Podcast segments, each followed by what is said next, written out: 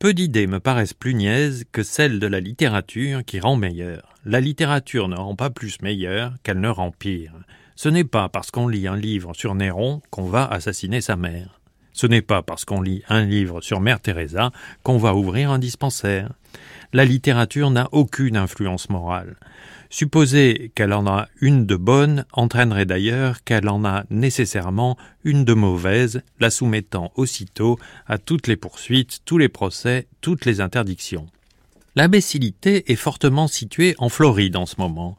Une professeuse de collège y a été renvoyée à la demande de parents parce qu'elle avait montré une image du David de Michel-Ange éveillant, selon eux, des idées sexuelles malsaines. Dans la même Floride, une mère de famille vient d'obtenir l'interdiction de livres selon elle répréhensibles, des livres où il y a des noirs, des livres où il y a des gays, et ceux d'Amanda Gorman qui a lu un poème à l'investiture de Biden. Je dois dire que, pour elle, il aurait suffi de dire que c'est bien mauvais.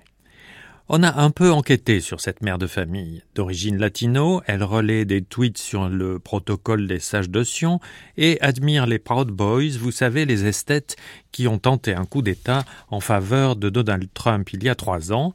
Elle a admis, de plus, dans une interview, qu'elle ne lisait rien.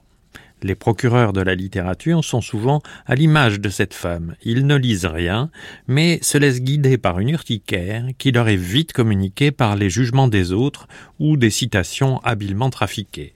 Le meilleur moyen de contracter la bêtise est le préjugé. Il n'y a pas de bonne ni de mauvaise lecture en littérature parce que, en littérature, le message se situe dans la forme, pas dans le sujet. Et voilà pourquoi il n'existe pas davantage de littérature curative. C'est à la mode depuis quelques années, la littérature qui fait du bien. Mais de quelle façon? Proust guérirait de l'asthme et Jean Genet des MST La littérature soulagerait les souffrances, empêcherait la dépression? Enfin quoi, la littérature, c'est de l'eau de lourde La littérature a une grande utilité, mais elle n'est pas celle que ces gens disent. C'est la raison pour laquelle les libraires peuvent vendre sans risque des livres malveillants, comme ceux des brutes dont je vais parler dans les prochains volets de ce quadritème. Les lecteurs sauront très bien s'y retrouver.